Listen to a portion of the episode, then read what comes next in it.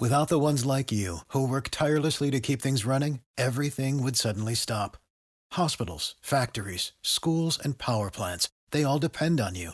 No matter the weather, emergency, or time of day, you're the ones who get it done. At Granger, we're here for you with professional grade industrial supplies.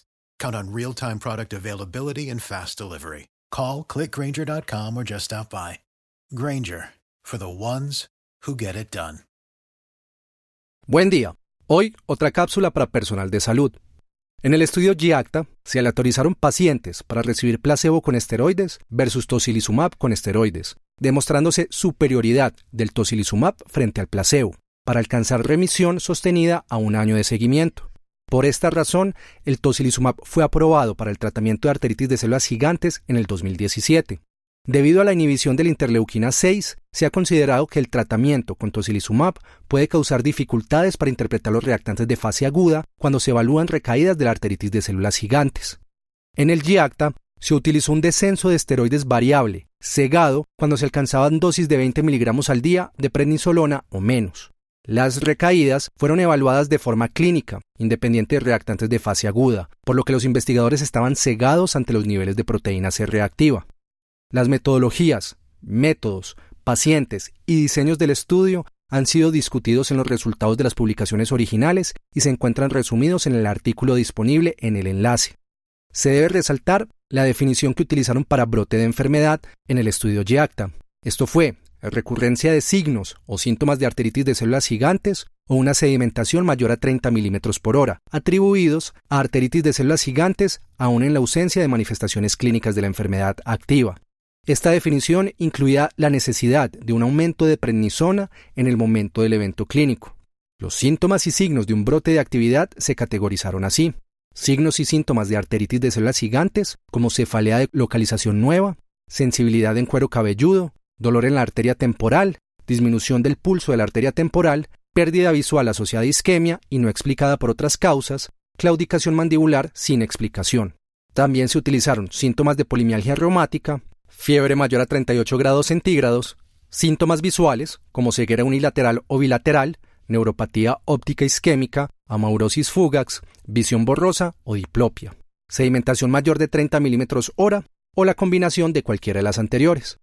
De los pacientes incluidos en el análisis, que en total fueron 250, un 38% tuvo algún tipo de recaída en las primeras 52 semanas del estudio. De estos, un 13% con síntomas típicos de arteritis de células gigantes aislados y un 13% con síntomas de polimialgia reumática. Ninguna recaída, luego de la remisión, se caracterizó por síntomas visuales aislados o fiebre aislada. Un 9.5% de las recaídas se debieron solamente a sedimentación elevada, y solo un paciente en el grupo de tocilizumab tuvo un brote luego de la remisión sin síntomas de brotes y sin sedimentación mayor a 30 milímetros por hora. Todos los pacientes con recaída respondieron al aumento de glucocorticoides.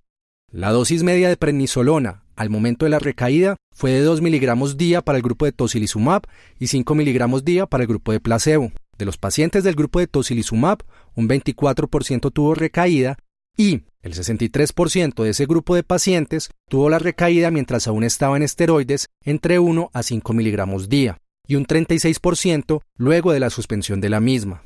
De los pacientes en placebo, un 58% tuvo recaída y el 76% de estos la tuvieron mientras aún recibían prednisolona.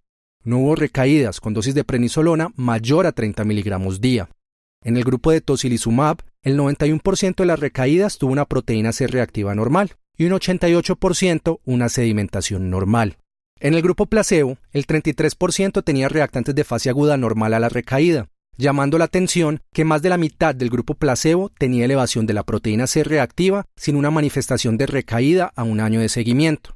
En cambio, en el grupo de tocilizumab, solo una minoría, o sea el 5%, tenían elevación de proteína C reactiva sin recaída clínica. Solo un 8% del grupo de tocilizumab tenían elevación de la sedimentación sin recaída. En contraste, más de la mitad de los pacientes del grupo placebo tenían elevación de la sedimentación sin recaída clínica de la enfermedad. Alrededor del 83% del grupo de tocilizumab lograban remisión mientras que en los grupos placebo era alrededor de un 60%. Además, los grupos de tocilizumab tenían una mayor probabilidad de tener una remisión sostenida que el grupo placebo. en los pacientes con tocilizumab, el tiempo a recaída era mayor en los diferentes grupos de glucocorticoides, pero llama la atención que aquellos pacientes en el grupo placebo que iniciaban una prednisolona a dosis menores de 30 miligramos día tenían un menor tiempo a la recaída. Se debe resaltar que solo un 14% de los pacientes recibieron metotrexate concomitante y esto no parecía aumentar la tasa de remisión en los pacientes que recibieron o placebo o tocilizumab. ¿Qué podemos resaltar de este análisis? Primero, esto es el primer estudio aleatorizado de su tipo en esta enfermedad con un protocolo de desmontes de esteroides cegado. Segundo, el metotrexate parecía no tener unos mayores beneficios en el tratamiento combinado con esteroides o tocilizumab para mantener la remisión o alcanzarla, pero se debe tener precaución al interpretar este dato, ya que fueron solamente 35 de los 250 pacientes los que lo utilizaron. Tercero, el comportamiento clínico de los pacientes apoya el siguiente concepto. El retraso de la reactivación del fenómeno inflamatorio una vez se disminuyen las dosis de esteroides. Por lo tanto, con las pautas de suspensión más rápida de esteroides se vieron recaídas a dosis menores de prednisolona, mientras que en las pautas de desmonte lento los pacientes hacían recaídas a dosis más altas. Parece ser que al haber una inflamación subclínica antes de lograr la suspensión completa de esteroides por la lentitud del desmonte, estos grupos podían presentar recaídas a dosis mayores, en contraste con pacientes que suspendían más rápido la prednisolona iban a durar más tiempo sin esteroides cuando la inflamación subclínica se vuelve clínicamente importante. Adicionalmente, la dificultad de la suspensión total de esteroides en arteritis de células gigante se evidencia por la aparición de recaídas a una dosis media de esteroides. Por otro lado, los reactantes de fase aguda son de poco valor para monitorizar la arteritis de células gigantes en tratamiento con tocilizumab. La proteína C reactiva y la sedimentación estaban bajos en casi todos los pacientes con tocilizumab y brote de la enfermedad. Adicionalmente, son poco confiables en monoterapia con prednisolona. Hasta una tercera parte de las recaídas del grupo placebo tenían reactantes de fase aguda normales y más de la mitad de los pacientes en placebo tenían elevaciones de la proteína C reactiva o la sedimentación y más de una tercera parte elevación de ambos sin recaídas clínicas subsecuentes. Por lo anterior, se requiere experiencia clínica para poder manejar estos pacientes. Los hallazgos de este estudio ponen de manifiesto la efectividad del tocilizumab en esta patología permitiendo un desmonte rápido de esteroides, incluso en menos de seis meses, que podría ser utilizado en pacientes con alto riesgo de efectos adversos por los mismos. Los seguimientos de extensión a largo plazo aportarán nuevos datos en este grupo de pacientes luego de la suspensión de tratamiento con tocilizumab por un año. A pesar de los datos, se debe tener en cuenta que hasta un 24% de los pacientes con tocilizumab sufrieron algún brote de actividad, lo que resalta la dificultad que existe para el manejo de esta patología. Por último, debemos tener en cuenta las limitaciones de estos datos. Pocos pacientes con metotrexate, poco tiempo de seguimiento por el momento, y este es un estudio post-hoc de exploración.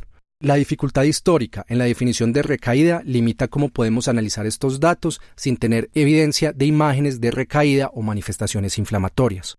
Por último, debemos resaltar que nuevamente los datos apoyan el concepto de la clínica por encima de los laboratorios y cómo la experiencia en estas patologías de difícil manejo es fundamental para poder interpretar cambios sutiles que influyan en el manejo de los pacientes. Los esperamos con información concisa y de utilidad en una próxima cápsula. Lucky Land Casino asking people what's the weirdest place you've gotten lucky? Lucky? In line at the deli, I guess. Aha, in my dentist's office. More than once, actually. Do I have to say? Yes, you do. In the car before my kids' PTA meeting. Really? Yes. Excuse me, what's the weirdest place you've gotten lucky? I never win and tell. Well, there you have it. You can get lucky anywhere playing at LuckyLandSlots.com. Play for free right now. Are you feeling lucky? No purchase necessary. Void where prohibited by law. 18 plus. Terms and conditions apply. See website for details.